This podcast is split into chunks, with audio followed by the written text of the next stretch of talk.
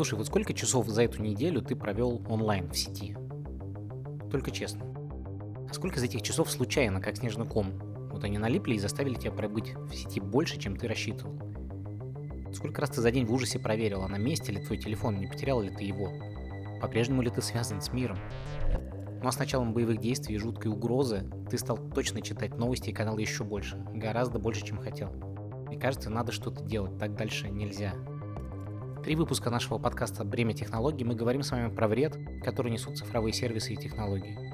В зависимости от игр, социальных сетей и приложений, невероятный рост времени, проведенных перед девайсом, все новые трюки, чтобы все сильнее прилепить тебя к смартфону. Все это происходит, и результаты многих исследований о вреде технологий известны уже больше пяти лет, а какие-то и десяти. Ну что же, мы просто будем смотреть на все это, как нам становится хуже, а технокомпании растут и развиваются за счет нас. Человек все-таки существо мудрое, и он уже придумал способы и подходы для того, чтобы справиться с этим, сделать жизнь здоровее.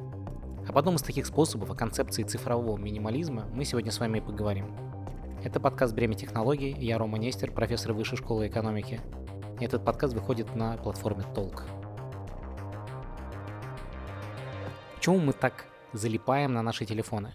Здесь работает механизм, о котором мы с вами уже говорили в предыдущем нашем выпуске. Это то самое ожидание подкрепления – Мозг вырабатывает дофамин, чтобы поддержать правильную деятельность, которая приносит нам что-то полезное. Но если эта польза получается не систематически, если мы получаем наши выигрыши неравномерно, то дофамина вырабатывается все больше. Он как бы говорит организму, нужно еще больше стараться, нужно делать еще больше, не нужно останавливаться. Давай, давай, давай, не время отдыхать.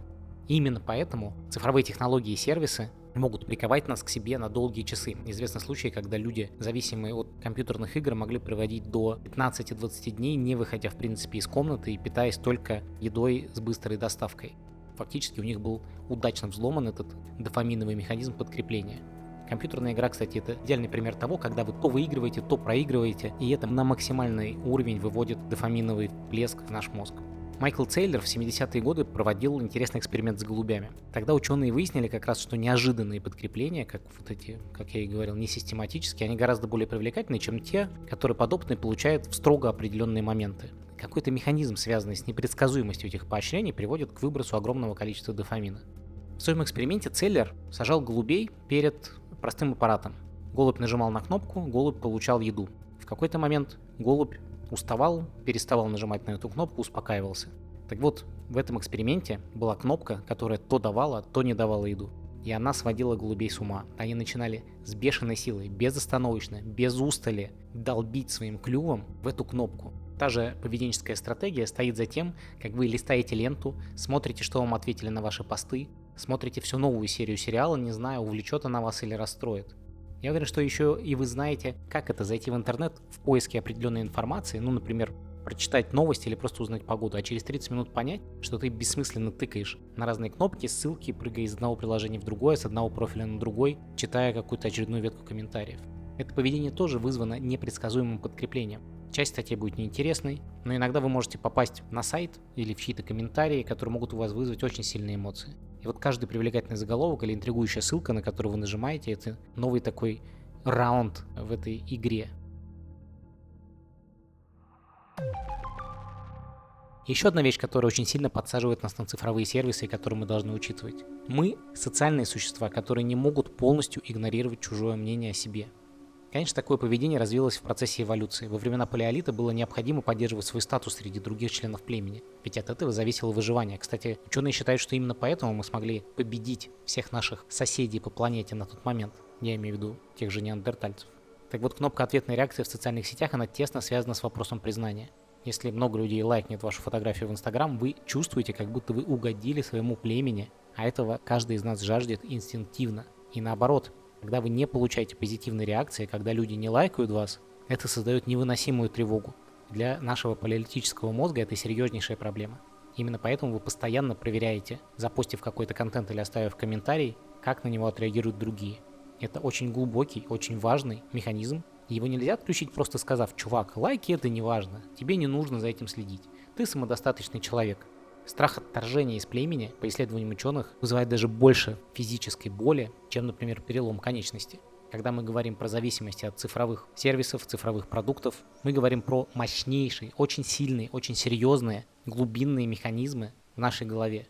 бросить в один день, просто сказать себе, я больше не пользуюсь ничем из этого. Или сказать себе, я только на 5 минут буду доставать телефон, чтобы позвонить близким. Это не сработает. И это получается только у небольшого процента людей, на которых нам нет смысла ориентироваться. Вот иногда бывает так, что ты слушаешь про разнообразие технологий, про то, что применяют компании, про сотни разных новых профессий, думаешь, как мне, блин, во всем этом разобраться? Как оказаться внутри? Как зарабатывать на технологиях, пока поезд не ушел? Вопрос, честно говоря, актуальный. Особенно если ты застрял на месте в своей карьере, и ты смотришь, как все движение происходит вокруг тебя. Я понимаю, как это может быть больно. Поэтому мы приняли предложение компании Career Space поддержать наш подкаст. Кажется, это именно та штука, которая способна помочь вам с карьерой. Как строить нетворк, как строить карьеру в технологических компаниях, на какие метапы и учебные курсы ходить, а какие, наоборот, не принесут пользы как принимать карьерные решения и как проходить сложные собеседования. Как, в конце концов, выходить на уровень дохода, о котором ты мечтаешь. Career Space помогут разобраться в том, где и как вы сможете зарабатывать больше, что нужно сделать для того, чтобы попасть в компанию мечты и заниматься тем, что вам подходит и нравится. Ну, например, прокачать питон, пройти пару базовых курсов и уже пробовать себя в собеседовании. Всего за несколько месяцев это будет уже принципиально новый уровень. И нет, здесь вам не продают курсы, здесь конкретно и измеримо помогают людям с карьерой. я слышал об этом немало хороших отзывов. Все общение происходит в Телеграме, где под ваш карьерный запрос ребята соберут целую команду специалистов, которые помогут вам. Вы сможете задавать неограниченное количество вопросов про свою карьеру и получать поддержку текстом в чате онлайн. А чат остается с вами навсегда, и вы можете к нему вернуться в любое время. Месяц поддержки и вовлечения команды в ваш кейс по промокоду технологии стоит 7990 рублей. Чтобы оставить заявку, заходите по ссылке в описании, вводите промокод технологии и начинайте свой путь. Поверьте, вы не пожалеете. Это самое правильное, что можно сделать сегодня, по-моему.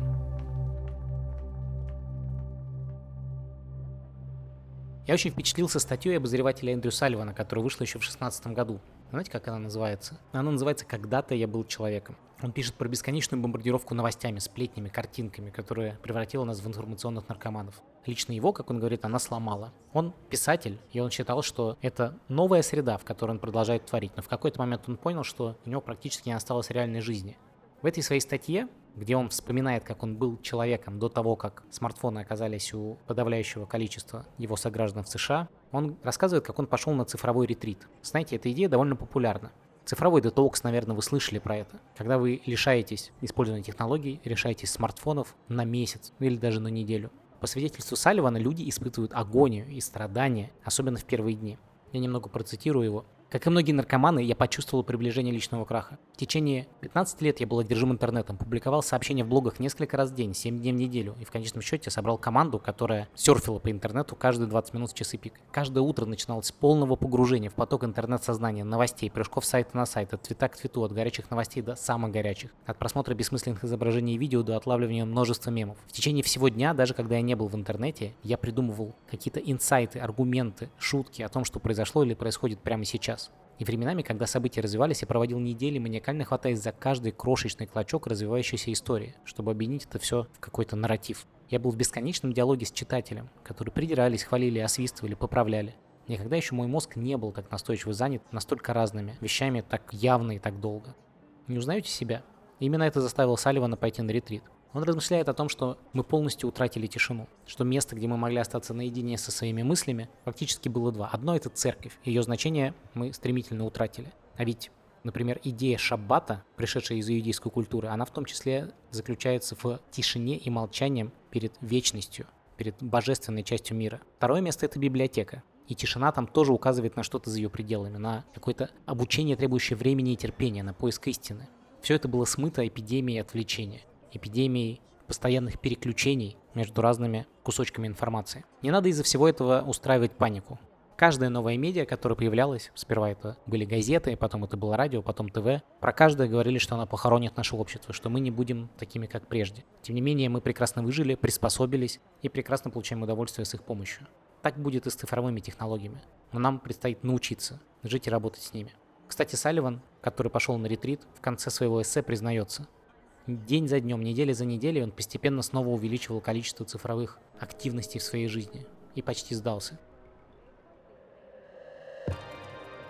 Понятие цифрового минимализма раскрывает Кэл Ньюпорт. Это очень популярный публицист и писатель, Также он преподает информатику в одном из американских университетов. Его книга «Цифровой минимализм» стала бестселлером по версии New York Times. Так вот, он определяет цифровой минимализм как философию использования технологий, при которой ваше онлайн-присутствие концентрируется вокруг только небольшого числа избранных, строго оптимизированных задач, которые отвечают строго вашим ценностям. Все остальное вы игнорируете. То есть это такой подход, при котором ты не отказываешься от технологий. Это очень важно. Полный отказ от технологий невозможен.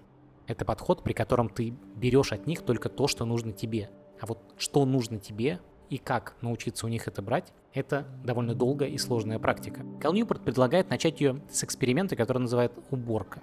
В свое время он попросил поучаствовать добровольцев читателей своего блога и был шокирован, когда их оказалось почти 7 тысяч желающих вместе поучаствовать в этом эксперименте. Идеей этой практики был отказ от всего, что не необходимо на самом деле. Отказ от приложений, без которых вы можете жить, существовать и нормально работать. И вот первый шаг в этом процессе, который можете попробовать и вы, определить, что же это за обязательные приложения, без каких вы можете нормально существовать. Это очень сложный вопрос. Потому что если вы в WhatsApp общаетесь со своими близкими, то отказаться от мессенджера, который вас постоянно отвлекает, будет ухудшением вашего качества жизни. Но, скажем, вы можете отказаться на время от, ну, к примеру, Тиндера, который может сильно поедать время, любое свободное время, которое у вас остается. Таким образом, составить такой список приложений – это уже само по себе важная задача. Затем Newport предлагает сделать 30-дневный перерыв. То есть полностью отключить эти приложения, либо установить очень жесткие ограничения по времени. Ну, скажем, вы в Телеграме переписываетесь со своей возлюбленной. Ну, понятно, что в Телеграме есть очень много всего. Современный телефон позволяет установить вам ограничения на использование этого приложения. И тогда вы оставляете только 20 минут в каждый день, которые вы тратите именно на переписку со своей второй половиной. Он предупреждает о том, что у вас непременно случится цифровая ломка. Кроме того, часть людей сходили с дистанции, потому что для них либо оказывались слишком расплывчатые правила, которые разделяют приложения на нужные и ненужные, либо эти ограничения были супер, слишком суровыми, они оставляли себя практически без всего с первого же дня. А еще одна очень важная ошибка, которая происходит с теми, кто пытается вернуть контроль над своей жизнью, заключалась в том, что многие не искали замену тому, от чего они отказались, и в их жизни появлялась тревога или скука. А телефон лучше всего умеет спасать от тревожности или скуки. Это самое привычное средство, которое мы все освоили. Поэтому если у вас нет другого заменяющего цифровое потребление дела, то, скорее всего, у вас не получится. Ньюпорт говорит, что задача всей этой уборки дать передышку, а не отказаться от чего-то. И эта передышка должна вдохновить вас на долгосрочную трансформацию вашей цифровой жизни. И эта временная передышка только одна из ступеней. За этот период вам просто нужно вспомнить, что доставляет вам удовольствие в реальной жизни, за пределами экрана, в котором куча развлечений. И важнейший третий этап – это возвращение к технологиям. Когда закончился вот этот период 30-дневного воздержания, вы начинаете постепенно включать приложения, которыми вы не пользовались. Но каждый раз вы спрашиваете, как это конкретное приложение помогает вашим целям, вашим убеждениям, вашим ценностям. Множество приложений, множество использований мы оправдываем какими-то смутными отсылками к нашим ценностям. Так вот, минимализм в том, чтобы проверить значимость таких отсылок и довериться только четким аргументам. Задумайтесь о том, что такое наше общение. Когда вы разговариваете с другим человеком, вы, не осознавая этого, считываете его позу, выражение его лица, его мельчайшую мимику, форму его ушей, как он выглядит. И вам это все бесконечно важно. Этот компьютер работает постоянно. И на самом деле этот компьютер точно так же выделяет гормоны счастья, когда мы видим другого человека, когда мы взаимодействуем с ним по-настоящему. А теперь представьте, что в нашей жизни появился способ не выслушивать человека, кивая головой, что-то отвечать, а просто нажать одну кнопку. Изобретение лайка как способа быстрой реакции создало уникальное явление. Теперь вы можете высказать свое отношение всего одним кликом. Но проблема в том, что мозг это сложнейшая машина. И когда вы рассказываете историю, вы в ответ получаете только один лайк, всего лишь один бит информации. Это наименее информативный тип коммуникации. Как говорит тот же Ньюпорт, обмен лайками вместо беседы – это когда вы не то что ведете ваш природный Феррари, а скорее буксируете его на осле. Что должен дать нам вот этот 30-дневный процесс цифровой уборки? Он создает фильтры для технологий. Во-первых, технология должна отвечать вашим основным ценностям, а не просто быть удобной. Во-вторых, она должна делать это лучшим образом. Если приложение не отвечает вашему стандарту, вы должны найти другой, более подходящий вариант и быть инструментом для достижения целей, которые подчиняются вашим правилам и запретам. Весь этот процесс поможет вам создать цифровую жизнь, которая будет служить вашим глубинным ценностям, а не подрывать их без вашего согласия что также является важнейшей ценностью для того, чтобы быть цифровым минималистом. Это начать ценить время наедине с собой. Не секрет, что телефон оказывается в ваших руках, когда вы оказываетесь один. Вы на самом деле заполняете паузу, в которую вы могли бы провести наедине с собственным разумом. И когда вы достаете телефон, в ваш ум вторгается множество голосов, множество картинок, множество информации. Но мы практически забыли, как быть наедине с собой, как слышать себя.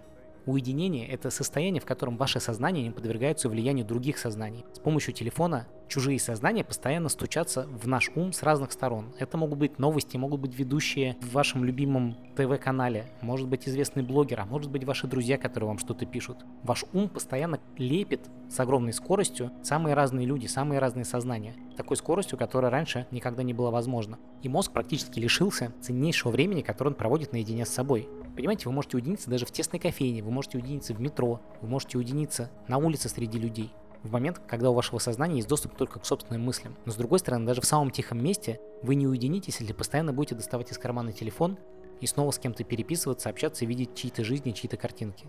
Чтобы уединиться, вы должны перестать реагировать на информацию, созданную другими людьми, и сосредоточиться на своих мыслях и воспоминаниях, какими бы они ни были. Ведь жизнь по-настоящему приходит во время уединения. Поэтесса и писательница Мэй Сартон размышляла над этим утверждением в своем дневнике в 1972 году. Она писала, «Здесь я осталась в одиночестве впервые за много недель, чтобы наконец вновь начать жить своей настоящей жизнью. Вот что странно, друзья, даже самые страстные любовники, не моя настоящая жизнь, если я не могу посвящать время себе, чтобы обдумать и понять все, что со мной происходит или произошло. Без этих перерывов, обогащающих и сводящих меня с ума, жизнь опустела бы. Я могу прочувствовать ее лишь в одиночестве. И это одиночество мы, и это уже говорю я, мы уничтожили. До 50 раз вы поднимаете телефон в день. Представляете, как это много? Каждый раз, когда телефон оказывается в ваших руках, вы разрушаете этот момент одиночества, в который наш природный механизм размышления может создать что-то важное, что-то полезное. В какой-то момент вы можете сказать мне, слушай, ты задолбал уже рассказывать нам про то, какие ужасные технологии, что нам делать, как нам от этого спасаться. Давайте дам вам несколько вполне конкретных рецептов, которым, кстати, следую и я, и изо всех сил стараюсь внедрять их в свою жизнь и жизнь своей семьи. Во-первых, хороший прием – это учить себя гулять без телефона. Честно говоря, это дается очень тяжело и очень болезненно. И мне приходилось к этому себя приучать. Мне приходилось выделять специальное время для того, чтобы знать, что в этот момент мне никто не будет звонить, ничего не будет делать, что-то потребует моего ответа. Но поверьте, это важнейшая вещь, которую вы можете сделать для себя. Кроме того, это важнейшая тренировка мозга, которая помогает нам перестать испытывать такой жуткий страх к тому, что когда-нибудь мы останемся без телефона. Очень хороший прием это запланированные прогулки. То есть выстраивать план своего дня так, чтобы вы могли, даже если телефон лежит у вас в кармане, вы выключите его или переведете в абсолютно режим без уведомлений, вы сможете хотя бы 20-30 минут идти наедине со своими мыслями. Например, тот же Ньюпорт, которого упоминал, во время прогулок пытается уяснить какую-то рабочую проблему. Например, решить задачу для исследования по информатике или набросать структуру главы для книги. Или обдумать какой-то конкретный аспект жизни. А еще он иногда делает прогулки благодарности, во время которых он наслаждается хорошей погодой, заходит в любимые районы или просто пытается настроиться на лучшее, особенно в тяжелые периоды. Во время общения вы можете запланировать время для переписки и в остальное время не проверять свой мессенджер. То есть предупредить всех, что, скажем, в ближайшие 2-3 часа вы не сможете отвечать и действительно не проверять горящие красные кружочки, горящие сообщения. Поверьте, это даже лучше повлияет на вашу дружбу, потому что в противном случае ваши друзья уверены, что вы все время онлайн. Знаете, как бывает, когда люди обижаются, когда вроде что-то написали, а в ответ односложное сообщение или просто лайк. Так вот, если вы начнете спрессовывать общение в мессенджере в строго выделенное время, вы удивитесь, насколько качественнее станет ваше общение с близкими людьми. Вы сможете более содержательно, более полно отвечать на то, что они вам пишут. То же самое и со звонками. Вы можете выделять строго определенное время для того, чтобы звонки не выдергивали, не ломали ваш ритм дня. А во все остальное время очень вежливо просить использовать именно то время, которое вы для себя выделили.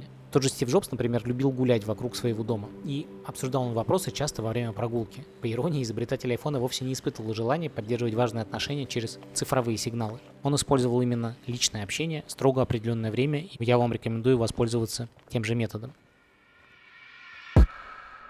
Как еще можно заменить цифровое общение на общение более качественное? Например, искать активности, в которых вам тоже потребуются реальные структурированные социальные взаимодействия. То есть это такие заменители цифрового общения. Например, лагеры молодых мам, товарищество кроссфита, кафе с настольными играми. Все это развлекательные мероприятия, которые предлагают энергичное, комплексное социальное взаимодействие, которого мало в общественной жизни. Настольные игры на самом деле мощнейший инструмент, задействующий и эмоции, и на шум, создающий плотную эмоциональную связь, гораздо более сильную, чем если вы с теми же людьми поиграете в компьютерную игру или просто попереписываетесь. То же самое относится и к волонтерской деятельности. Важно, что такая деятельность всегда имеет структуру социального взаимодействия, правила, которым необходимо следовать, внутреннюю терминологию или ритуалы и общую цель. И эти ограничения на самом деле даже помогают вам самовыражаться лучше. Но представьте, что, например, ваша футбольная команда забьет гол, и кто-то вас обнимет или даст вам 5. Это очень мощное взаимодействие, в 100 раз более сильное, чем то, которое вы получите через цифровые способы общения.